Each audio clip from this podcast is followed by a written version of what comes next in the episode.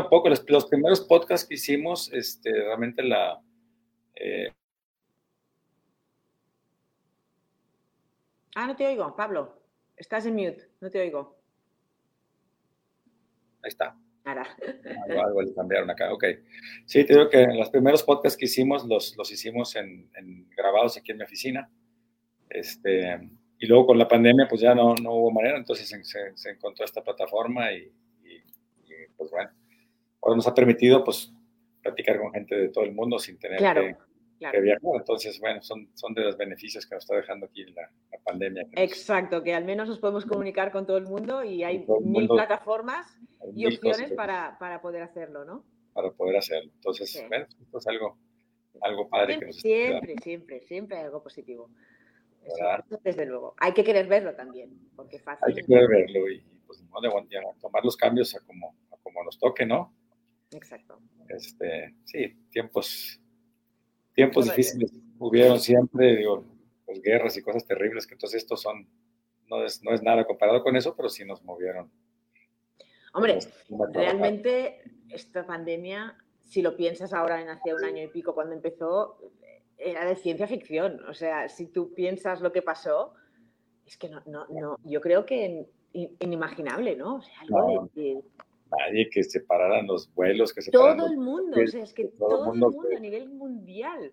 Sí, es que es el primer, primer evento que es realmente a nivel mundial, porque ni las guerras mundiales realmente afectaron a todo el mundo. No, O sea, no eran mundiales, exacto. no en, en Europa y en ciertas áreas, pero otros lugares les pasó de noche. Pero ahorita sí, nadie se salvó. Nadie se salvó. Nadie se salvó, entonces, pues de una forma u otra, todos nos, nos afectamos y, y, pues bueno, ¿verdad? Este, es, esa es la parte que está, está bien interesante. Como, y como siempre hay sectores que les va bien, ¿no? Siempre hay sectores. Sí, sí, sí, sí. Crisis nunca les va mal a todos, siempre le va mal a la mayoría, pero hay otras áreas de. Tengo una conocida que trabaja en una empresa que hacen productos de la limpieza, o sea, productos Ah. desinfectantes, Claro, desbordados, o sea, no, no, no podían, es que no, no, no podían.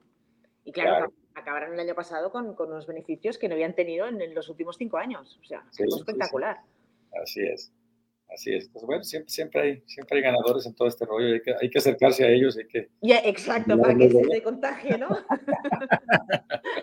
que se pega algo, ¿no? Que se pegue, que se No el pegue. virus, no el virus. No, no, no, no, para nada, sino las, las buenas prácticas y las buenas vibras. Exacto, exacto, solamente eso.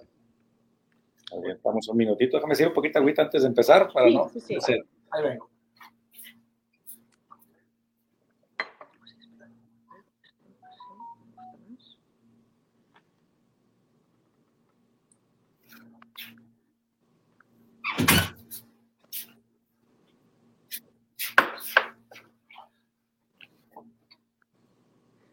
Ok, ya estamos en vivo.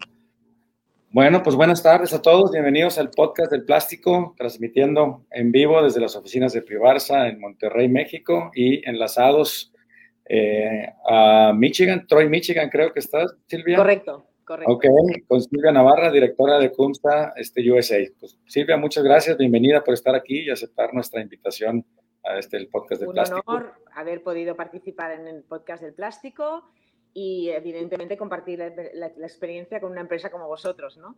Eh, bueno, quiero agradecerte en nombre mío y de todo el personal de CUMSA pues esta oportunidad que nos has dado. Muchas No, hombre, gracias, gracias. Compartir su experiencia que es, que es muy interesante.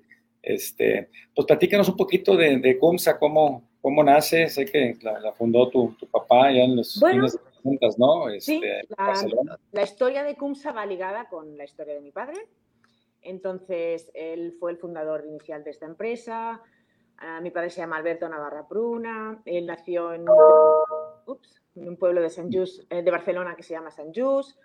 Estudió mm, lo que se llamaba entonces ah, mecánico, ¿cómo era? Mecánico, maestro industrial mecánico, que vendría a ser un equivalente a una, a una ingeniería industrial de hoy en día, ¿vale? Entonces, primero empezó trabajando en una empresa que se llamaba Fama, estamos hablando de los años 50, era de las pocas empresas que había en el sector, haciendo moldes, construyendo moldes para la inyección del plástico. Entonces, a partir de ahí, gracias a la experiencia que adquirió, pues pudo trabajar con, pudo empezar a, a desarrollar una cosa que no es única nuestra, porque existe en todas partes del mundo, que es el concepto del normalizado para, para, los moldes de inyección de plástico. Entonces, en aquel momento, él ah, había conocido a una persona que se llamaba Isidro Puig y junto a un tercer socio crearon una empresa que se llamaba BAP. BAP, eh, ¿qué hizo? Pues eh, con la experiencia que habían adquirido desarrollando y mm, diseñando moldes para la inyección de plástico, se dieron cuenta de que un 50% de las placas que iban dentro del molde tenían unas medidas similares. Bueno, entonces dijeron, ostras, pues igual lo, ideal sería poder fabricar estos componentes como, como estándar, ¿no? Como normalizados, ¿no? Y ese fue el objetivo de BAT, fabricar esas placas, estos portamoldes, y creo que también hacían casquillos y, guías, ¿cómo? No sé, ¿le postes y bujes nosotros, postes y bujes, hacernos guías, este, y el concepto del normalizado para que los, amigos acá de México es estandarización. Nosotros estamos más Estandarización, vale. Pues es pues estandarización de los productos. Fabricar los productos estandarizados con los bujes y columnas. Los portamoldes sí que se llaman así, las placas y portamoldes se llaman así. Sí. Vale. Sí. Pues bueno, y estuvieron haciendo, se dedica, esta fue la actividad que, que, pretendían con, con, esta empresa que se llamó Pluvat estuvo mi padre entonces estuvo varios años con esta empresa, la empresa fue, creciendo, llegó a ser un referente muy importante dentro de, los portamoldes en España y luego internacionalmente. Y bueno, con la inquietud constante de mi padre, le surgió una oportunidad de crear otra empresa, un taller de moldes, y creó CUMSA. CUMSA significa Comercial de Útiles y Moldes, SA. Okay al principio fabricaban moldes y también reparaban y rediseñaban moldes antiguos y, para, los volvían ah, para, nuevos usos, ¿no? Entonces, esto, esto era sobre los años 70, perdona, más o menos los años 70, cuando creó CUMSA. Y bueno, él utilizaba, lógicamente, los estandarizados de BAP, que los ponía en sus moldes, pero también creaban otros tipos de normalizados que él también se dio cuenta que repetitivamente podía utilizarlos en varios moldes diversos. Total, que los clientes le empezaron a decir, bueno, pero ¿puedo utilizar estos componentes que me has hecho en este molde en otro proyecto? Y a partir de ahí se dio cuenta que había un potencial muy grande en el tema de la, de la estandarización, lo he dicho bien, estandarización. sí, y fue cuando en el 93, en 1993, yo ya estaba ahí, por eso me acuerdo perfecto de la fecha. Eh, sí, entonces eh, decidió mm, traspasar la actividad de la fabricación de moldes. No, nunca se desvinculó, pero ya no era la, actividad principal, principal, de CUMSA y ya centrarse en, el tema del, normalizado, de los productos estándar, porque había un futuro, un futuro y un potencial muy importante. Al principio salimos con un catálogo pequeñísimo, yo creo que había correderas, que creo también le, llamáis diferente, ¿no? Las correderas. Correderas o carros, sí. Los carros. Eh, había, no me acuerdo, había un componente de refrigeración, eh, cooling, es que no sé cómo le llamáis también. Es que me tendría que haber estudiado, ¿eh? Sí, sí, sí, es el enfriamiento, conectores para, para el enfriamiento de los moldes. Sí, y también había unas bases expulsoras para los expulsores, expulsores ¿ese sí? Sí, sí, sí. Y había algún otro producto más, no me acuerdo. Sé que el catálogo era muy pequeñito, muy, muy, muy finito. Pero bueno, ahí fue como el lanzamiento de, de, CUMSA como mm, fabricante, diseñador y fabricante de componentes mm, estandarizados. Y luego, al cabo de unos años, llega, no, unos años no, al cabo de unos meses, porque fue bastante rápido, fue cuando llegarían los fechadores para la trazabilidad, para el control de la trazabilidad, y los patines para la, expulsión de negativos. Y estos dos productos fueron los que dieron impulso a CUMSA, un, diseñador y fabricante de estos componentes estandarizados. Y bueno, ¿qué más decir? Que hoy en día mm, seguimos, tenemos muchos componentes normalizados, el catálogo ya es más gordo, ya ofrece muchas más alternativas y opciones y intentamos que sean componentes siempre mm, diseñados con un gran nivel tecnológico que se, ajusten a la, exigencia técnica de, que requieren los moldes hoy en día, ¿no? Claro, de hecho, ustedes se diferencian porque muchos de sus mecanismos realmente son más sofisticados, no es, el, no es la refracción de molde normal, que es un botador, un buje, un candado. Exacto, porque son, son, mecanismos, son productos de ingeniería, no son productos de ingeniería, no son soluciones ya un poquito más, más avanzadas. Mi padre siempre decía que hay que no inventar lo que está inventado, o sea, ya existían portamoldes y bujes y otros productos, ¿no? No te digo que no, a veces no hagamos, o, algunos productos son parecidos a otras empresas de la competencia que los ofrecen, ¿no? He intentado buscar ese más allá, ¿no? Ese, reto de ir más allá, ¿no? De, esto, a ver, este señor tiene este problema, vamos a ver si esto lo resolvemos. Nadie más, no, no que seamos ni mejores ni peores, pero sí que a veces es que, a ver, es como cualquier invento en esta vida, ¿no? Un invento es una cosa que lo inventó este señor porque aquel señor se dio cuenta de eso, pero igual estaba delante nuestro y no lo veíamos, ¿no? Pues vendría a ser un poco lo mismo que Cumsa con sus productos. Te viene un cliente, te dice, necesito algo para esto, y tú te lo miras, igual antes que nosotros han venido otras, otras empresas, otras personas, pero no han tenido esa capacidad, esa visión. Aquí le doy parte del mérito a mi padre, porque es un visionario, lo ha sido siempre, es como un pequeño Einstein, le llamamos el pequeño Einstein, ¿no? Y como anécdota quiero decir que a sus 85 años sigue activo y sigue mm, desarrollando y creando productos, vamos, un crack. 100% admiración. bárbaro, ¿no? Pues padrísimo, me lo, me saludas mucho, me lo felicitas porque has, ha creado pues una, una empresa este, muy, pues, muy útil, muy bonita. Ahorita hablamos un poquito del alcance que tiene, pero es una, pues platícanos un poco, ¿no? ¿Cómo llega a ser una, una empresa familiar a convertirse en una empresa global, ¿no? Porque ¿en cuántos países están ahora, ¿no? De hecho, pues tú estás en Estados Unidos desde hace cuánto tiempo. Este...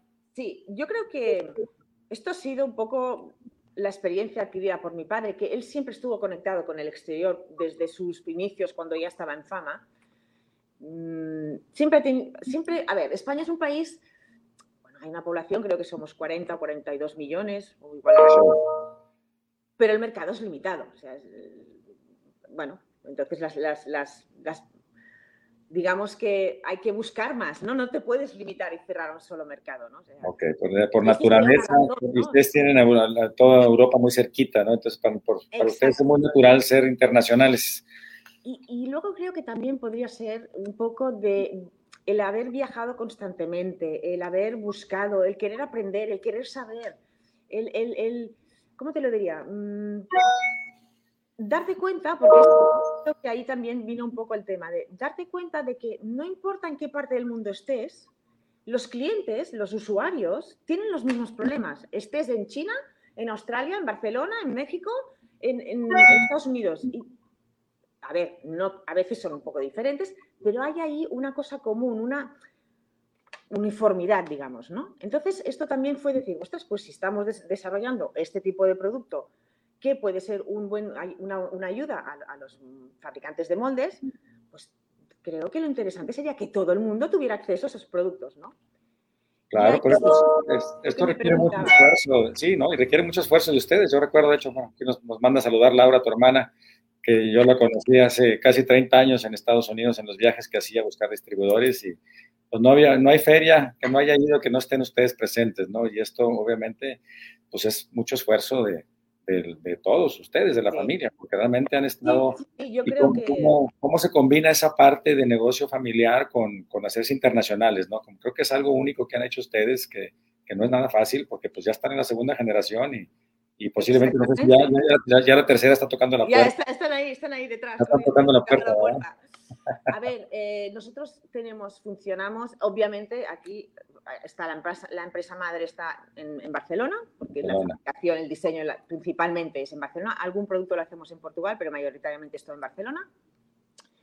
Tenemos filiales propias en Portugal, en Italia, en China, aquí en Estados Unidos, y luego tenemos una red que se gestiona directamente desde Barcelona en Alemania con agentes locales alemanes para cubrir las necesidades, del, mercado alemán. Y luego tenemos más de 40 distribuidores oficiales de todo el mundo, de los que nos, honra decir que Privarsa es de los más antiguos. Sí, gracias. ciertamente es un buen colaborador y nos, une también una, buena, una bonita amistad. ¿no? Y yo creo que tan antiguos como vosotros yo creo que solamente tenemos el distribuidor de India y Francia, los demás o han cambiado el dueño o la empresa ha cerrado, hemos tenido que buscar, o sea, diversas circunstancias han hecho que ha habido movimiento ahí, ¿no?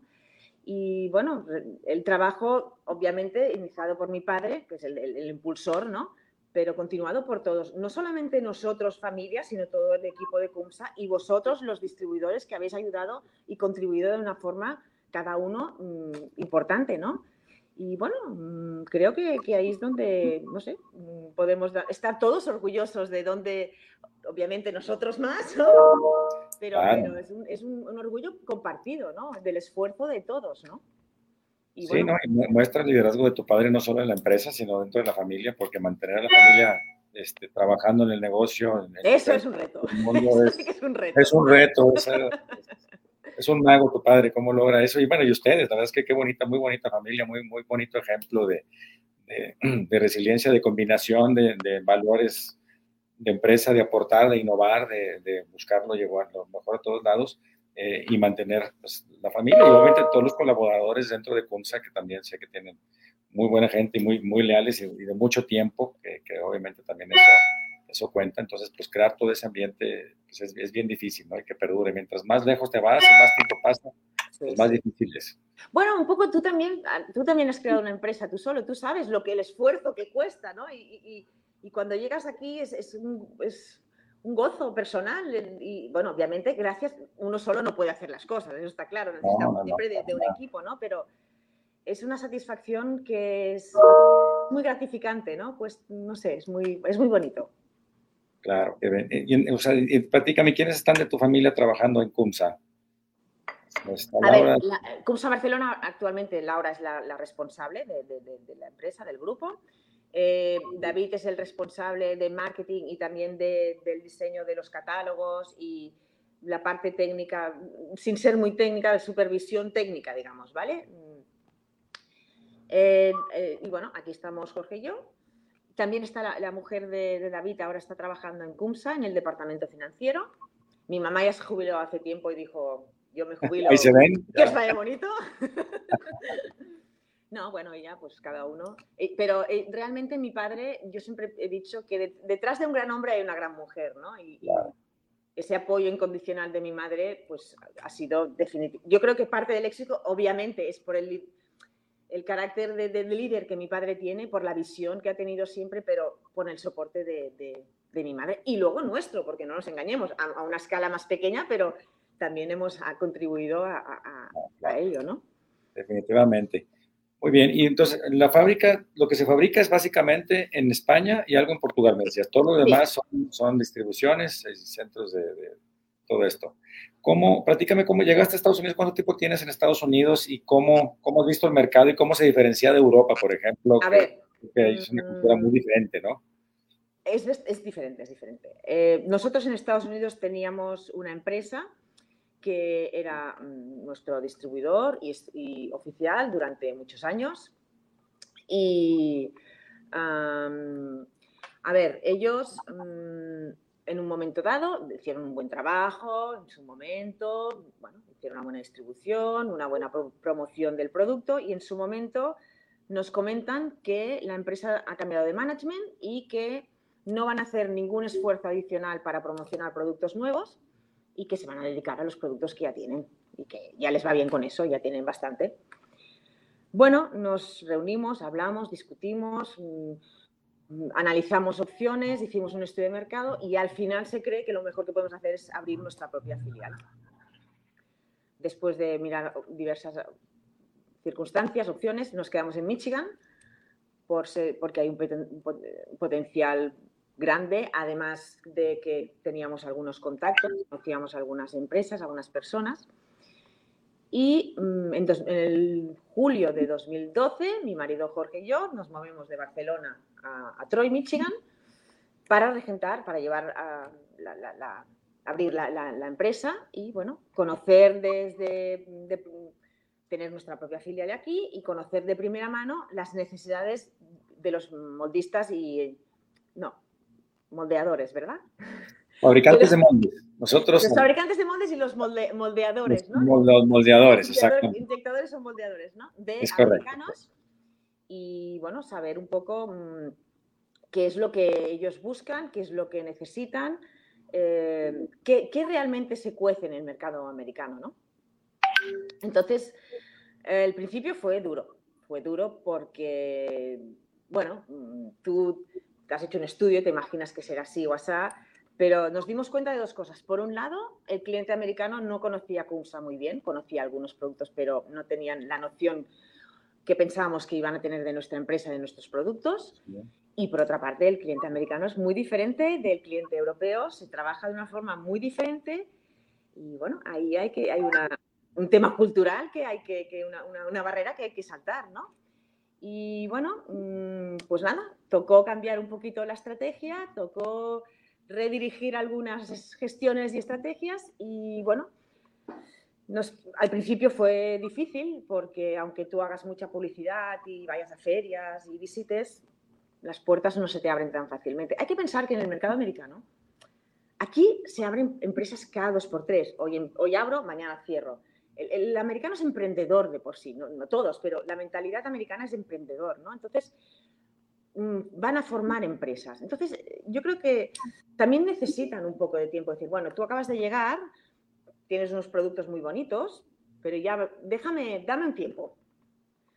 Y bueno, como todo en la vida, necesita tiempo, más igual de lo que esperábamos o pensamos, pero poder decir ahora que tenemos clientes buenísimos, que confían en nosotros, que, hablan con otros clientes, que te abren puertas que se han cerrado antes, no, bueno, también es, es, una satisfacción increíble. Y nunca, como dicen los americanos, ¿no? Never give up, o sea, sigue, continúa, esfuérzate, lucha, aunque sea cansado, aunque te desesperes, aunque no te abra ninguna puerta, aunque nadie te quiera ver, aunque estés en una feria y tengas solamente dos visitantes, da igual, sigue, vuelve.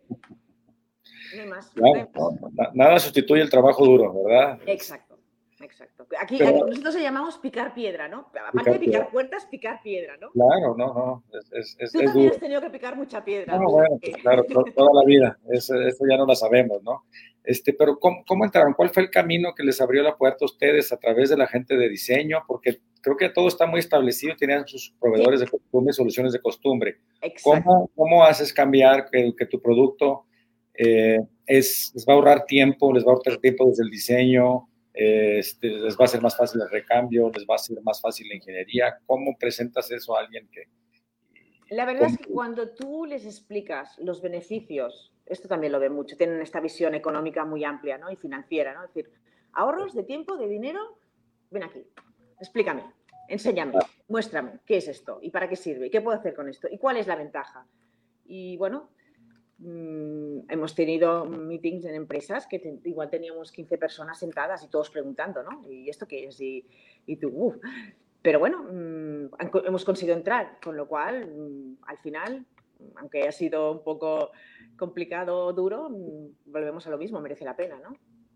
Claro, y una vez que entras y, haces buen servicio, pues ya te quedas, ya, te, ya se queda tu producto establecido.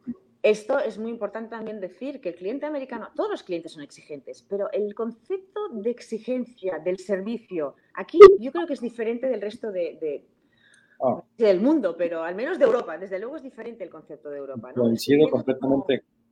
¿Verdad?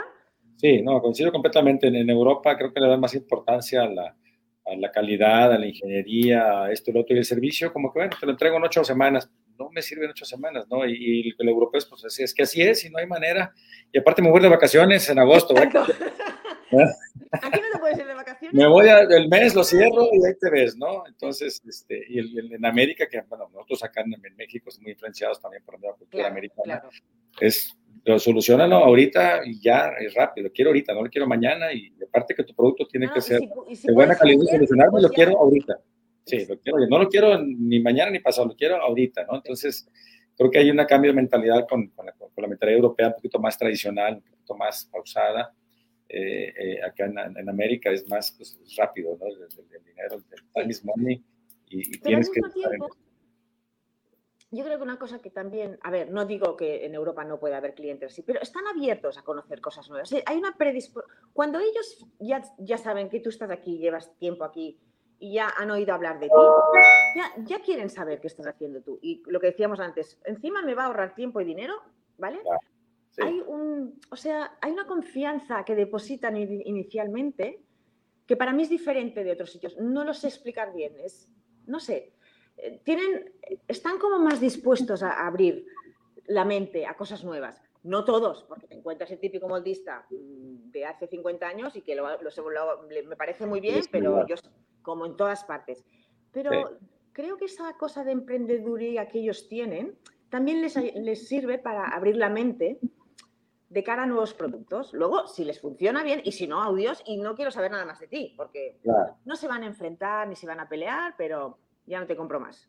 Así es. Y si les gusta, pues todo lo contrario, pues se continúan consumiendo y te recomiendan si hace falta y, sin ningún problema. ¿Y el, mercado de Canadá lo ves similar en ese sentido a, em, a ver, Trabajamos mucho con Windsor, que está claro. Está Están aquí pegaditos, ¿no? Que es la, principal zona de fabricación de moldes de, Canadá, ¿no? Sí. Entonces, en Windsor sí que es bastante, aunque tengan ciertas diferencias, pero están, supongo un poco como lo que os pasa a vosotros, muy influenciados ¿no? por, el, por la manera de hacer del americano. ¿no? Tenemos también clientes en la zona de Quebec. Eso es otra historia. Nunca, mm, Ciertamente, así como hemos visitado casi todos los talleres importantes en, Windsor, Quebec nunca hemos tenido la oportunidad de ir a visitar empresas, pero sí que en ferias nos han venido clientes, ¿vale? La mentalidad es un poco diferente, no te sabría explicar, es diferente. No, la influencia americana queda como que están ahí en, la costa este, arriba de todo, no les viene tan, no les queda tan, tan de cerca, ¿no? Y también, porque claro, aquí en Michigan ha sido están los the Big Three, ¿no? Están las tres compañías de, automoción muy importantes que han hecho lo imposible para quedarse en Michigan, que han dicho no hagáis esto y no hagáis esto porque si no nos vamos y que esto trae pues mucha influencia técnica y, de forma de trabajar y, a todos los niveles, creo yo, ¿no? Ok, ¿ves, ves tú alguna tendencia de, que haya más o menos fabricantes de moldes en, Estados Unidos? Se, habla mucho de, que ya los, los jóvenes eh, no quieren entrar a los talleres de moldes, no todos quieren hacer un app y hacerse ricos. Eh, ¿Cómo está esta parte de, si, se están renovando? Ahí, está creciendo los talleres de moldes en Estados Unidos y Canadá, que prácticamente es la misma región, o ya se ve una, una transición, una salida? A ver, tú conoces la revista Mold Making Magazine, ¿verdad? Sí. Ellos han, han hecho una cosa que se llama 30 Under 30. Hacen como un concurso de, que serían los, los 30 que son más jóvenes de 30 años, ¿vale? Sí.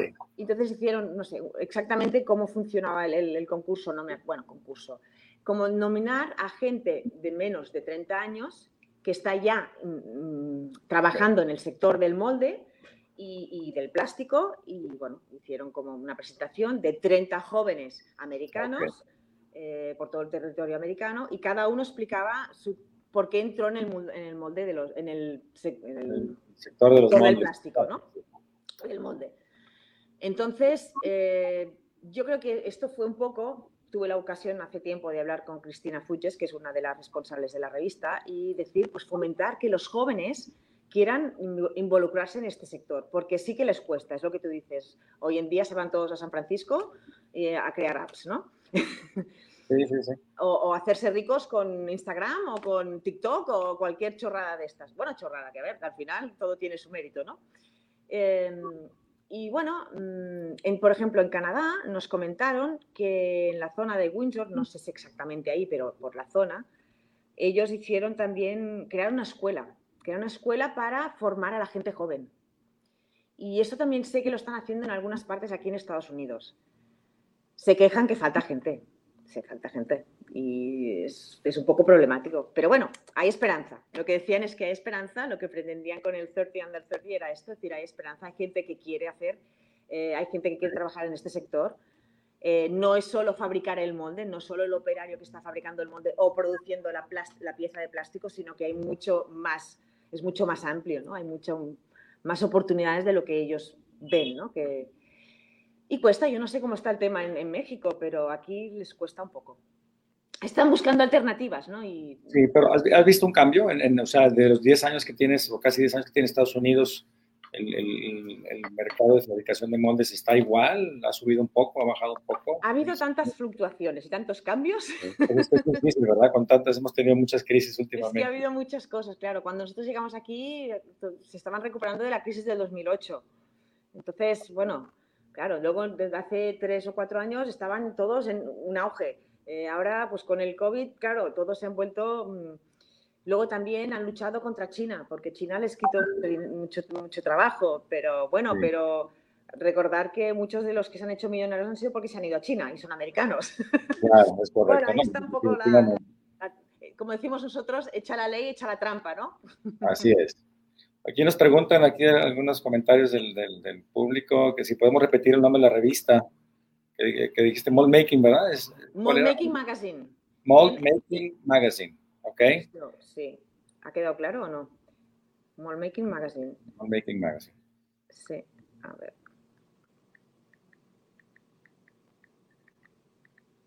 Que no, me, que no lo diga mal. Sí, Mall Making Magazine.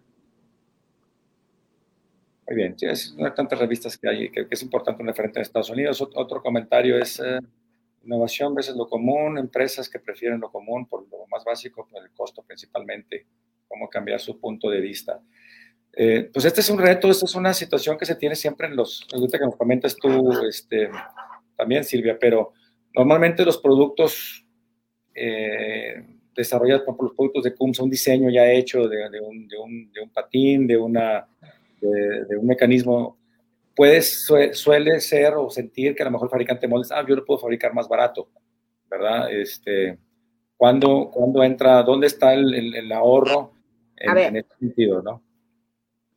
Yo diría que hay tres, podríamos definir que hay tres ventajas principales en un componente estandarizado, que sería agilizan el diseño del molde, porque lo coges online, te lo colocas en tu, en tu diseño y ya no tienes que preocuparte de nada más. Funciona o no funciona, that's it.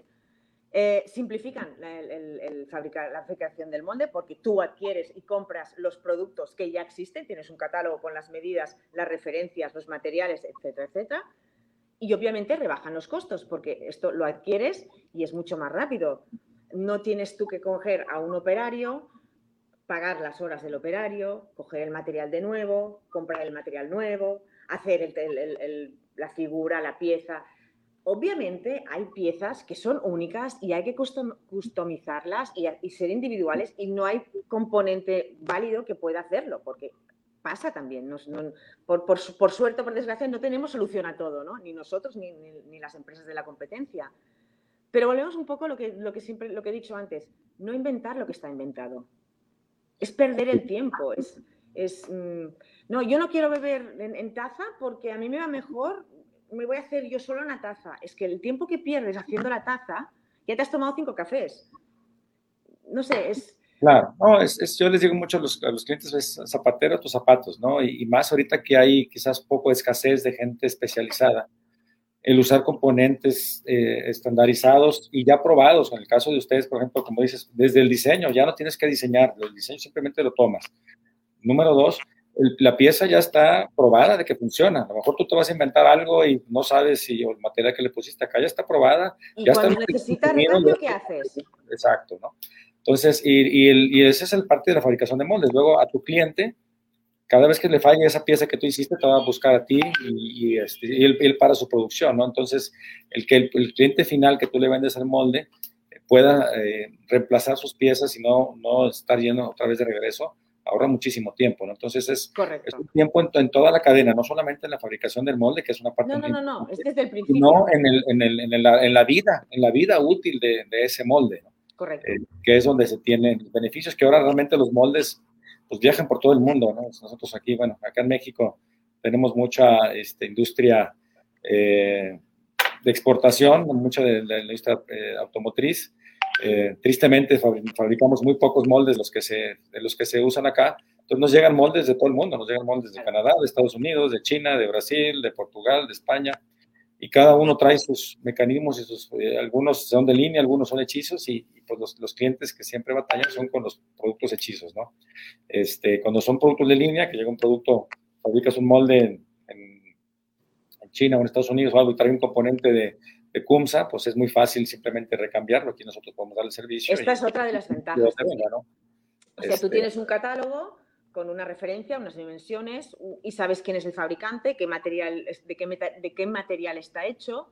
Eh, entonces, de hecho, yo diría que el sector del normalizado para moldes, no solo estandarización de, los componentes, no solo por CUMSA, sino otras empresas que hacen, volvemos otra vez a los portamoldes, a los bujes y demás, ha, ha, incrementado exponencialmente en los últimos 20 años, porque se ven las ventajas económicas que tienes el señor del taller pequeño, muy manual, bueno, pues que continúe él con sus moldes, porque igual es una cosa especial, una cosa muy específica. Ok, that's good, eh, está bien, pero, pero mm, si quieres una producción un poco renta, ¿cómo se dice? Rentabilizar. Rentabilidad. Exacto, un poco de rentabilidad.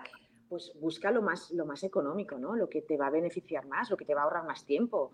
Mm, Obviamente, cada uno es libre de hacer lo que quiera, ¿no? Pero.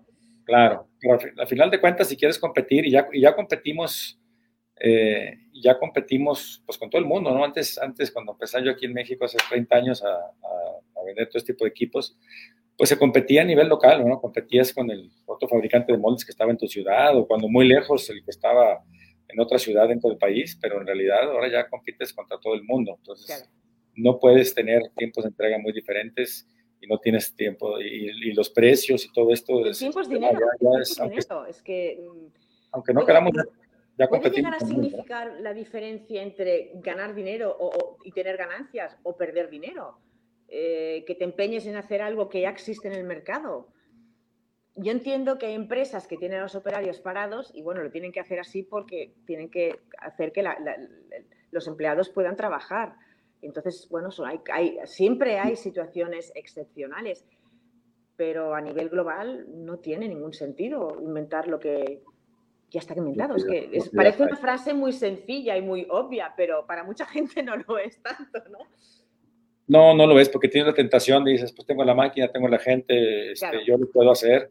Eh, y se les olvida todos los, errores que cometemos en las fábricas, ¿no? Yo, yo tuve la oportunidad hace tiempo de, la sociedad de tener, nos metimos en la fabricación de portamoldes, este, cosa que no era lo, bueno, mío bueno, y pues teníamos nuestro cementerio de placas, ¿no? O sea, te echabas a perder, el cliente no se daba cuenta, pero tú a veces para hacer un portamolde bien hecho o hacer una, un portamolde con maquinados, pues a lo mejor tú te equivocabas y si lo echaste a perder, pues ya es tu costo, que cuando tú compras algo estandarizado, pues ya este, a ti te llega tu producto y lo que pagaste y no va a haber un costo adicional.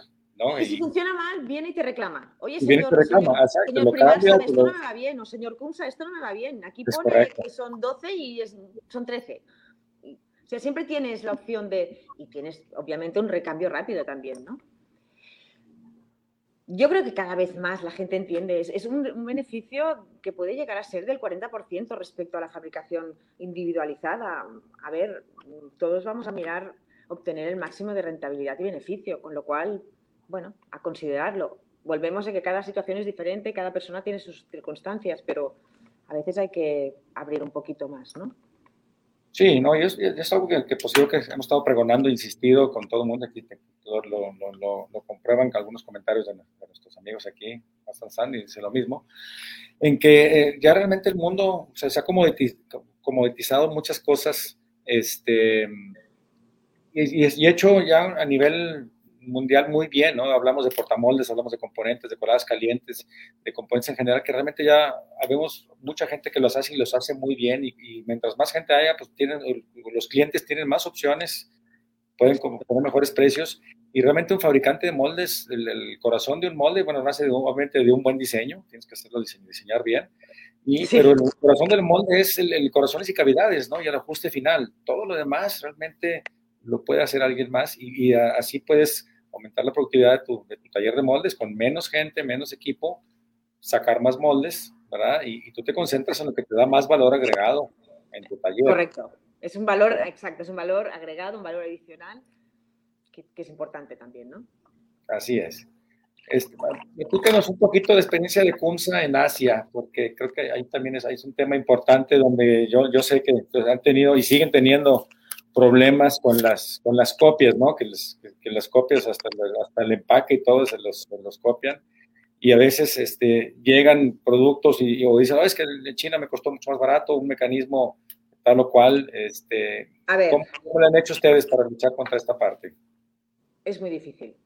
Primero de todo, decir que cuando nosotros decimos que tenemos CUMSA China y CUMSA Hong Kong, no es para producir, es para vender. Nunca hemos producido en China nosotros. Esto es que cuando lo he dicho antes me he olvidado de comentarlo.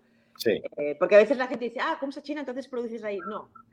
Se valoró en su día, pero la posibilidad de no poder controlar la producción, que hoy en día existen muchas nuevas maneras, ¿eh? porque sabemos de empresas que están fabricando en China y hay unos controles impresionantes, impresionantes, o sea, es muy difícil que te puedan copiar. Pero para ellos la copia es un orgullo, entonces esto es muy sorprendente, ¿no? Para nosotros, decir, bueno, ya, pero es que me estás fastidiando, o sea, muy bien, estás orgullosísimo de copiarme, ¿no? Pero es que estás fastidiando a mi empresa, ¿no? Nos estás poniendo, tirando piedras sobre nosotros mismos. ¿Cómo lo hacemos? A ver, es muy, en, en China es muy difícil porque es un gasto de tiempo, de energía y de dinero que no te lleva a ninguna parte. Eh, recuerdo en el 2019, en la CAD del 2019, que había una, uno de los stands que tenía una copia de, del doble rack, ¿sabes? El, el, lifter. Sí. Pudimos ir con los abogados y hacer que retiraran la pieza del stand y que no la exhibieran en todo el rato en la feria y siempre había alguien controlando que no la, no la, pudieran volver a poner. Porque si la hubieran vuelto a poner, les caía una, una, una, multa, ¿no? ¿Una multa le llamáis vosotros también? Sí, una penalización, ¿no? O sea, y tenían que pagar porque estaban exigiendo algo que no era un producto original suyo. Esto lo podemos hacer. Si vamos a otra feria y nos pasa lo mismo, esta, esta acción la podemos hacer y podemos controlar que al menos en esa feria ese exhibitor este, bueno, eh, no pueda... Expositor. Expositor. pues no pueda, em, durante el tiempo que dure la feria, tener ese producto que para enseñar a los clientes. Pero no evita que lo pueda fabricar y vender en China, ¿verdad? Entonces es bien difícil esa parte. Es competencia durísima. Además, entrarías en un juego de abogados entre países con una diferencia de idioma que así como la, diferencia de idioma nunca ha supuesto un problema para, poder exportar e ir lejos, en este caso sí que yo creo que sea muy difícil. Y una forma de, actuar, una mentalidad cultural muy diferente, ¿no? Entonces, nunca sabes mm, si la inversión que vas a hacer al final merecerá la pena y vas a conseguir que no fabriquen más. No, si, las empresas grandototas no lo pueden evitar, este, ahora... Imagínate nosotros. Como nosotros, pues muy difícil, ¿verdad? Pero bueno. Muy bien. Pero ahí a los clientes es decir, bueno, si compras algo chino muy barato, un producto CUMSA que te venden en China muy barato, pues lo más seguro es que no sea CUMSA y, podrá parecer y podrá verse muy, similar, pero a la hora de operar, pues te va a dar un rendimiento completamente diferente, ¿no? Entonces, Tuvimos una situación, le llamaremos curiosa, eh, con un contacto que teníamos eh, en Ford, la empresa Ford de automóvil, que, se que, lo conocíamos de, ferias y de haber reunidos con él para varios proyectos. Luego, que pasa es que con estas empresas grandes cuesta bastante poder continuar, pero bueno, estuvimos haciendo un proyecto juntos y bueno, y un día se, ya habíamos acabado el proyecto anterior y se pone en contacto con nosotros y me dice, oye, tengo un molde vuestro, no, tengo un molde con un producto vuestro que no me funciona. Ah, muy bien, envíame las fotos, dime dónde está el molde. Estaba aquí en Michigan el molde. Vale, dime dónde está y pues vamos a verlo. No, no, no, no podéis venir, pero mm, te envío las fotos del producto. Enviamos el producto y digo, hombre, este se parece a un lifter de Kumsa, pero este no es un lifter de Kumsa. ¿Dónde has fabricado este molde? En China. ¿Quién es el moldista? No me acuerdo. Llamamos a nuestro contacto en China, de, de, China, digo, oye Alex, ¿tú conoces a esta empresa? Sí, pero no es muy de fiar, esta no nos compra. Digo, pues por lo tanto, este producto ni ha salido de CUMSA, ni, ni, lo, han, suministrado nuestra filial en CUMSA. Este producto no es nuestro. No me reclames nada porque yo, yo lo que te ofrezco es mi producto original, que es este, y que es un poco diferente. Si lo quieres, te lo vendo. Pero si no... No, sé cómo acaba el tema, porque nunca nos dijo nada más. Ah, muchas gracias por toda la información. Si ahora que lo veo tienes razón. Eh, bueno, si tú señor Ford, te vas a China a construir moldes baratos y luego los traes aquí para producir y te salen rana, no me busques a mí como, porque lo que estás haciendo es que nuestro nombre mm, le estás quitando la reputación a un nombre que nos hemos, que entre todos hemos conseguido estar donde estamos por el gran esfuerzo que hay detrás y siempre buscando una calidad y siempre buscando una, parte técnica que tenga sentido. Pero bueno, ellos también son los grandes, ¿no? Entonces ellos están acostumbrados a que yo tengo un problema, tú me lo solucionas. Ya, si es mi problema, te, aseguro que hago lo que sea, el, pino. me subo al Everest, pero es que no es mi producto, o sea, yo no te puedo hacer nada. Si, si tú controlas los fabricantes que hacen tus moldes en China, aquí no podemos ayudarte. Estos señores, le, dimos la información de, de Kumsa China. Tú si quieres Kumsa, has de contactar con estos señores. Si compras en otro sitio, ahí no podemos responder. Claro. yo les digo también acá, los, muchos moldes fabrican en China y, se quejan de, de la calidad. Es que les digo es que para comprar moldes tienes tú también, tú eres el cliente, tú tienes que exigir qué tipo de molde. Y en China te pueden hacer moldes desde que no sirven para nada hasta moldes de excelente calidad que pueden competir con Europa y Estados Unidos, pero no te va a costar lo mismo que, que, que estabas pensando.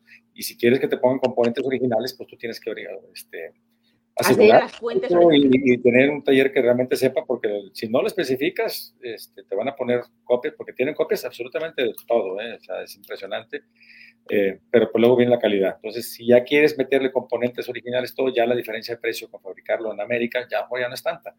Pero, pero bueno, eso siempre es un y, y algunas copias les funcionan bien, ¿eh? pero bueno, como dicen aquí, good for you, ¿no? Que bien para ti, ¿no? Pero bueno. Sí. Luego, si hay problemas, no vengas a, a reclamar. Con la norma de funcionamiento y cosas así, normalmente siempre, con, arrancas con materiales más baratos y sin tratamiento, normalmente no te van a dar un rendimiento, ¿no? Pero bueno, esto alguien puede tener la suerte que sí le, salió bien al chinito y bueno, pero pues es una, una, una en un millón. Este, nos hacen un par de comentarios, nos preguntan que los tiempos de entrega de, de, de los componentes. Es importante, bueno, yo sé que se fabrican en España, eh, ¿tú tienes stock en Estados Unidos? Yo tengo esto en Estados Unidos de algunos nosotros, Normalmente, para que nosotros que estamos aquí en México, antes traíamos todo de España, desde que está ahora Silvia, eh, pues estando en Estados Unidos, mismo uso horario, la, la cercanía, eh, los tiempos de entrega han bajado, pero si quieres tú comentar qué tanto esos productos los tienen para entrega inmediata en España, en, en Estados Unidos, y cuáles tendrían que fabricarse y qué tiempos. ¿Estamos hablando de México o estamos hablando de Estados Unidos? Este, vamos a hablar de, vamos a hablar de en general, o sea, CUMSA, está, España, eh, tiene todos los productos en stock, luego cuando, cada cuando llegan a Estados Unidos y luego, bueno, de ahí nosotros llegar a México. A ver, nosotros, eh, a ver, nosotros tenemos un stock aquí local de aquellos productos que son más populares dentro del mercado americano, canadiense y también muchas veces lo que vosotros Privarsa nos pide, ¿no? Eh, pero ¿qué pasa? Depende del producto que sea, eh, conseguimos eh, hacer un sistema en el que desde Barcelona se puede enviar, por ejemplo, cuando nos pedís desde vuestra fábrica, pues desde vuestra localización en Texas, se puede enviar desde España directamente a Texas, con lo cual es mucho más rápido porque tardan dos, tres días facturando a CUMSA. O sea, la facturación siempre será a cargo de CUMSA Estados Unidos. Y hay un, un sistema de envío muy bien organizado para agilizar este trámite, ¿no? Tenemos un cliente, nos pasó una vez con un cliente, el molde hecho en Canadá, producción, planta de producción en México, ¿y cómo lo hacemos?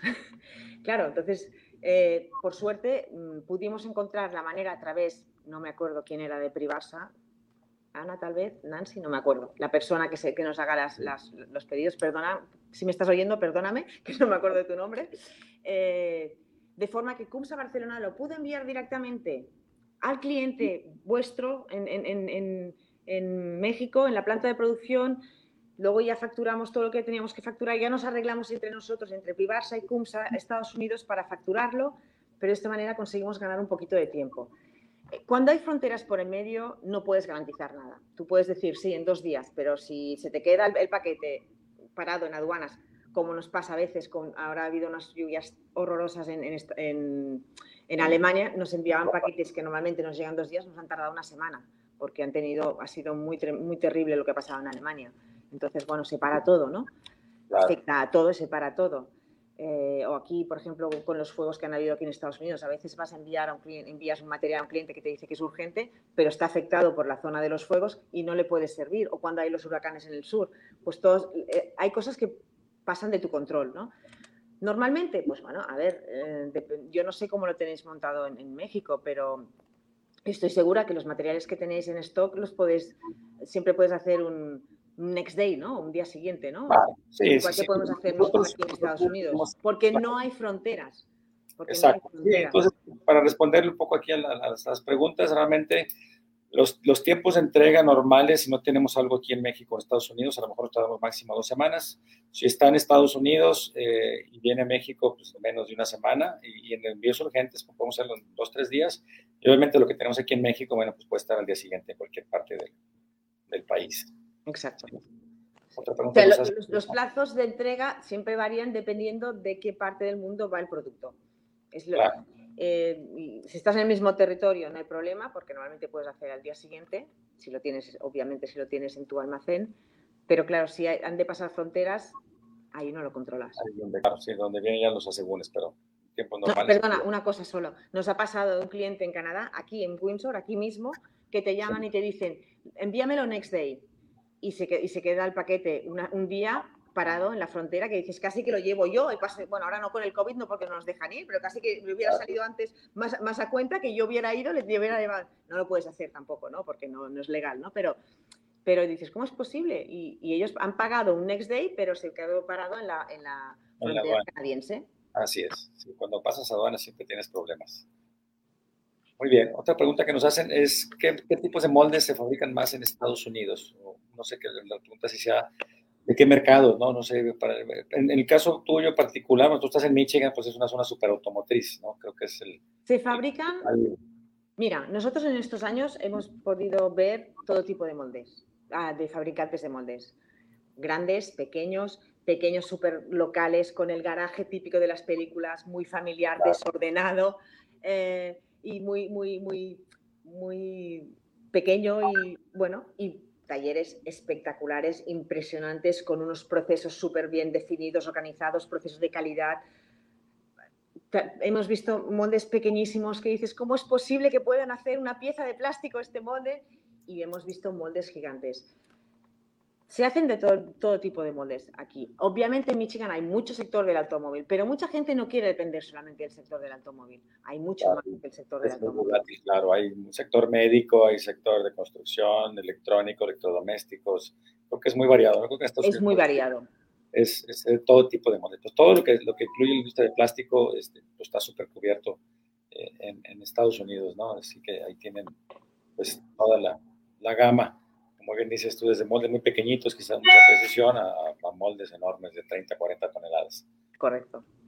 Entonces, yo diría que, de hecho, yo creo que en todas partes del, hoy en día en todas partes del mundo se, se fabrican todo tipo de moldes y el que, y la, yo creo que la única diferencia entre fabricar un buen molde a un molde mediocre o, más barato está en la tecnología que la empresa esté dispuesta a, invertir, ¿no? Es decir, mmm, Hoy en día hay unas máquinas fantásticas, unas herramientas fantásticas, una tecnología fantástica. Si tú, estás dispuesto a invertir en eso o no. Y yo creo que ahí radica la, diferencia. Yo he tenido, donde más talleres de moldes he visto ha sido aquí en Estados Unidos y Canadá, pero he visto talleres en, en China y he visto en, Europa. Y el factor diferenciante no es que en un sitio hagan los moldes mejor que en otros, es la, inversión que, el, propietario esté dispuesto a hacer en, la maquinaria que utilizan para, fabricar los moldes, ¿no? Maquinaria y demás componentes, ¿no? Yo creo que ahí sería lo que diferenciaría decir, bueno, este es un buen moldista. O sea, hablamos de buenos moldistas. Con la globalización todos tenemos acceso a todo. Falta que tengamos los recursos y los medios para poder invertir en ello, ¿no? Sí, y a, veces se nos olvida eh, que, el, que lo que importa a la hora que fabricas un molde y cualquier mecanismo es que tu costo por pieza plástica sea el más bajo. Sí, que tu pieza sea de buena calidad y que el costo sea bajo de la pieza plástica, no del molde ni no de del molde.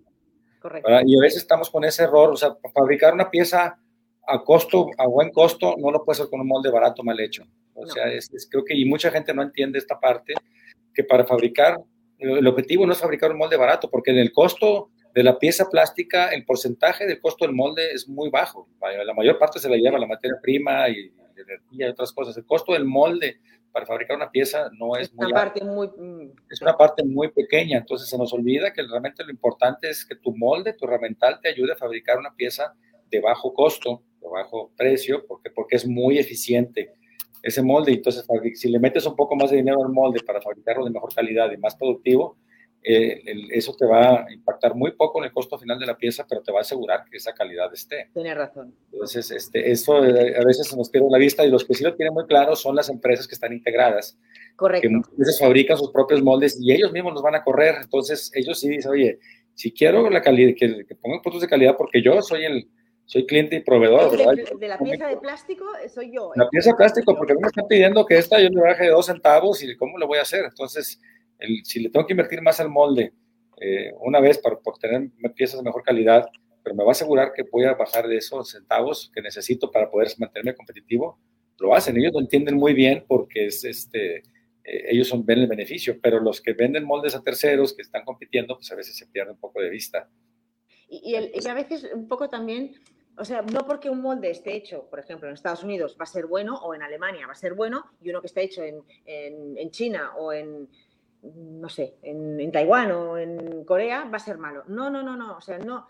Esta, a veces esa, esos prejuicios ¿no? que tenemos. Sí, sí, sí. Tenemos estereotipos y prejuicios muy marcados. No, porque volvemos un poco a lo mismo. Este taller, ¿cómo es este taller? Enséñame el taller y te diré si el molde es bueno o no. Ahí, ahí podemos hablar. Pero porque esté hecho en un sitio o en otro, porque en China también han aprendido y también hacen moldes muy buenos. No todos, no. Así es. Hay de todo, de todo, hay de todos lados. Muy bien. Y bueno, hablando un poquito de las regiones, obviamente me imagino que el mercado europeo es el más importante para ustedes. No sé, seguirá el asiático, seguirá acá América. ¿Cómo, qué tendencias ven ustedes? ¿Se sigue manteniendo? A ver, sí, el, el mercado europeo sigue siendo un potencial muy grande para nosotros, posiblemente por la, la cercanía geográfica. Podría ser un factor, ¿no? Es más fácil la comunicación. Pero también China y Estados Unidos tienen un peso importante dentro de... Yo creo un poco, no sé, tal vez, no sé si es un tópico o no, pero en los países que tenemos filiales normalmente son nuestros mejores mercados. Claro. Y siempre hay fluctuaciones, porque a veces Alemania está número uno, a veces es Portugal, a veces Estados Unidos, y van bajando y subiendo, depende de lo que pase en cada país. Otra de las ventajas de la internacionalización es que no dependes únicamente de ese mercado, porque ya sabemos que a veces en México van las cosas estupendas y en Estados Unidos no. Entonces, bueno, al menos tienes, bueno, vas mm, ayudando ahí, sorteando los obstáculos como buenamente puedes y vas sobre, subsistiendo ¿no? y aguantando. ¿no? Eh, por ejemplo, el año pasado Portugal, Portugal fue nuestro, pese a todas las fluctuaciones vividas por todos a causa de la pandemia, fue mm, nuestro mercado número dos y este año están muy parados. Este año están muy parados. No sé cómo acabarán a final de año. O sea que el año pasado pudieron realmente subsistir muy bien y, trapear la, pandemia muy bien. Y en cambio este año están teniendo problemas de, encontrar trabajo, de, que les vengan proyectos, de, incluso de fabricación, ¿no? Porque hay algunas empresas que también fabrican, ¿no? Entonces, sí. Creo que, esta pandemia también creo que está forzando un poquito más a la regionalización, ¿no? Creo que ya la gente está buscando hacer moldes más cercanos a, su, a sus lugares para, para evitar todo el tema que tenemos ahorita, el tema de transporte, logística, es una locura, ¿no? Trae cosas de, de, Europa o de Asia, se han encarecido los fletes tremendamente, los tiempos de Los materiales. Materiales, todo. Entonces creo que hay una tendencia un poquito de, de buscar más proveedores en tu región, ¿verdad? En el caso de Norteamérica, en el caso de Europa, para ellos mismos, etcétera. Va a seguir siendo un mercado súper internacional, pero creo que sí hay una tendencia ahorita a tratar de, de contenerlo para no estar tan expuesto a, a todas estas cosas que pues un país lo abre, un país lo cierran, es este, una situación así, entonces realmente estamos en una, una cuestión complicada, pero pues también genera oportunidades, sí, que lo, estamos acá de, de, toda crisis nacen oportunidades, solo hay que estar atento y querer y querer tomar el riesgo ¿no? y, las oportunidades. esto es algo que, eh, por ejemplo, lo, ves en gente, ¿no? Es que claro, porque si te quejas, si te, o sea, si tu tiempo y tu energía es en quejarte que es que está todo muy mal, cierra. O sea, no, no, te preocupes de nada más. Cierra, olvídate, vete de vacaciones y no vuelvas, porque no vas a hacer nada. En cambio, si tu energía es decir, ok, eh, esto es un desastre, pero a ver, ¿qué podemos hacer? Pues claro.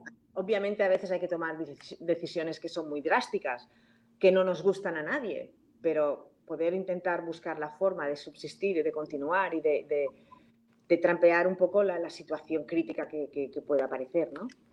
Claro, y como platicamos un poquito antes de entrar a la, conversación, hay mercados que han explotado muchísimo, todos los que hacen ahorita eh, envases para todo el gel todo este tipo de cosas, cuestiones médicas, todo eso, ahí hay un boom, ¿no? hubo un boom, inclusive el, el año pasado fueron empresas que, que, les fue muy bien. Entonces, si tú tenías habilidades o capacidades de fabricar moldes rápidos y efectivos en este producto, pues pudiste haber aprovechado esa gran oportunidad que se te, que se te presentó, ¿verdad? Sí, es cierto. O sea, a ver, el año pasado, por ejemplo, claro, nos dimos cuenta de la falta de materiales de primera necesidad, materiales de protección personal, materiales sanitarios, un déficit increíble que nadie, no estábamos preparados para lo que nos pasó muchos mm, talleres de moldes, yo creo que esto, sé que pasó aquí en Estados Unidos, pero creo que, es global. O sea, tuvieron que dejar sus proyectos, rediseñar moldes y ponerse a producir esos materiales de primera necesidad, ¿no? Eh, bueno, esa es, la, tener la mentalidad abierta para poder surfear una situación complicadísima, ¿no? Y, por ejemplo, los, los productos de un solo uso que se estaba intentando restringir porque no son beneficiosos para el medio ambiente, de repente en aquel momento tuvieron que volver a reactivarlo porque es que era lo único que podían hacer, sobre todo en el sector médico ¿no? y farmacéutico. Pero también en el día a día nuestro, porque, por ejemplo, tú ibas a Starbucks y llevabas tu taza, pero ahora te decían que no, que te doy mi taza y que no, me toques, o sea, tú, y todo era casi casi a distancia, porque con la tarjeta hasta puedes hacer así con la tarjeta, ¿sabes? No haces ni de tocar nada, ¿no?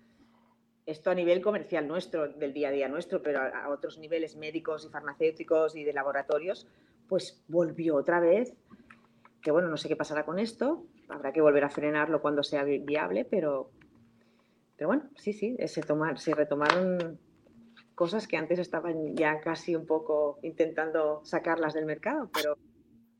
Claro. Muy bien. ¿cuál, es la visión de CUMSA para el futuro? ¿Cómo lo ven ustedes? ¿En, qué, mercados, qué productos van a, piensan desarrollar? ¿Qué, qué, pues, ¿Qué, nos puedes platicar de lo que ustedes prevén para, para el resto del año? Y yo, yo quiero una bola mágica y te respondo. a ver, eh, los expertos hablan de que este año ya va a empezar a haber una recuperación económica, ¿no? Dicen que, que volverá todo un poco a la normalidad que al final, ¿qué es lo que es normal también? ¿no? ¿Qué es normal? es. normal esto? ¿Es normal lo de antes? ¿O es normal la pandemia? No sé. Es todo muy, muy subjetivo y subgeneris, ¿no? Pero mm, nosotros en CUMSA, mm, como CUMSA USA, surfeamos la situación el año pasado con muchas fluctuaciones. Comparativamente este año hemos notado mucha, mucha más estabilidad y mucha más constancia. Eh, el año pasado tuvimos unos meses muy altos porque todo era súper urgente cuando empezó con esta reestructuración de modes que tuvieron que hacer debido a la situación, pues todo nos llamaban todo era urgentísimo para mañana, ¿no? Y luego tuvimos unos meses muy bajos y final de año nos fue muy bien. Ahora este año está todo más estable.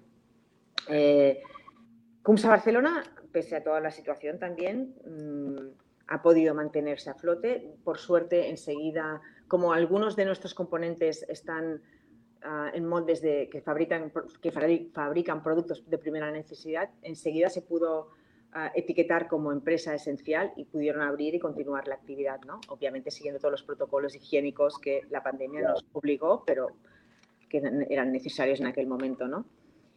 Eh, entonces nunca han dejado la actividad, han seguido constantemente haciendo cosas y creando y diseñando hay algunos productos que se están que se han continuado, en algún momento se paró porque a ver qué pasa, pero luego se decidió continuar, ¿no?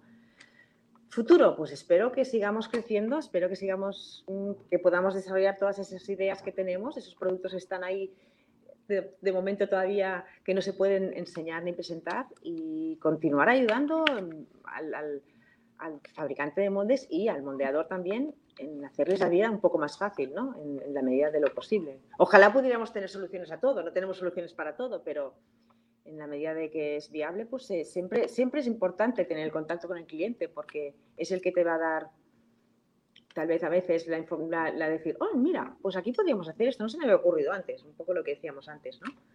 Claro, esa cercanía con el cliente es básica del mercado. Pues, no, tenemos que ser unos genios, simplemente salir a la calle y preguntar y ver qué, es, qué necesidades ¿Qué necesitan, no?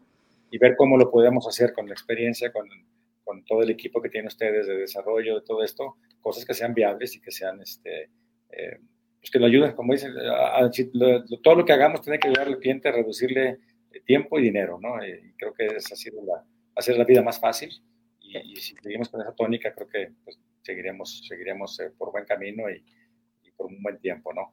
Este, ¿Algún mensaje final que le quieras comentar aquí a nuestros, nuestros amigos, clientes de México y Latinoamérica? Bueno, que, que uséis CUMSA, productos CUMSA. No.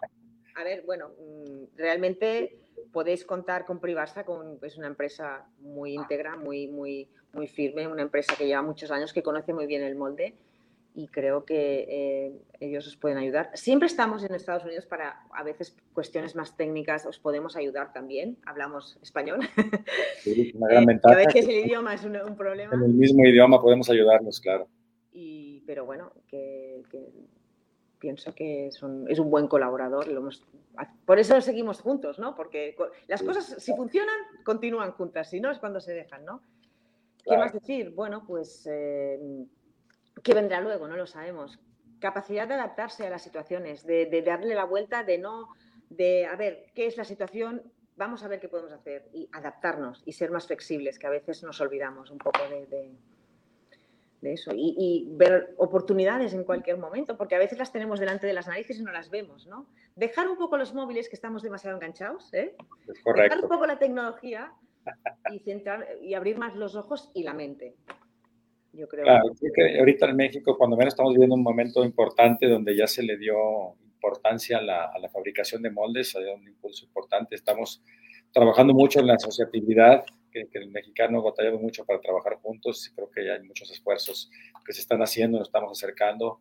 y creo que es un buen avance. Creo que el futuro de fabricación de moldes para los que eh, se quieran meter en esto, los que estamos, tenemos que trabajar más de la mano, no dejar de ser islas, creo que tenemos que trabajar más juntos, cómo nos podemos ayudar unos a otros. Hay muchas cosas que ya están hechas, listas, diseñadas, no tenemos que andar pensando, usemos los recursos que hay, o sea, pues este, este medio, aunque tú estés en, en Estados Unidos, como estés en España, digo, cualquier duda, cualquier cosa de asesoría, la podemos resolver muy fácil y podemos ayudar a hacer moldes cada vez mejor hechos, más complejos, de mejor calidad en México y evitar que, tanto trabajo se vaya afuera, ¿no? Creo que es el, Exacto. el mensaje que yo les, les pudiera compartir, que estamos aquí para, para ayudarlos a como industria poder crecer. Tenemos, afortunadamente, tenemos un potencial de mercado enorme. Es un mercado muy bueno y hay mucho trabajo todavía para hacer.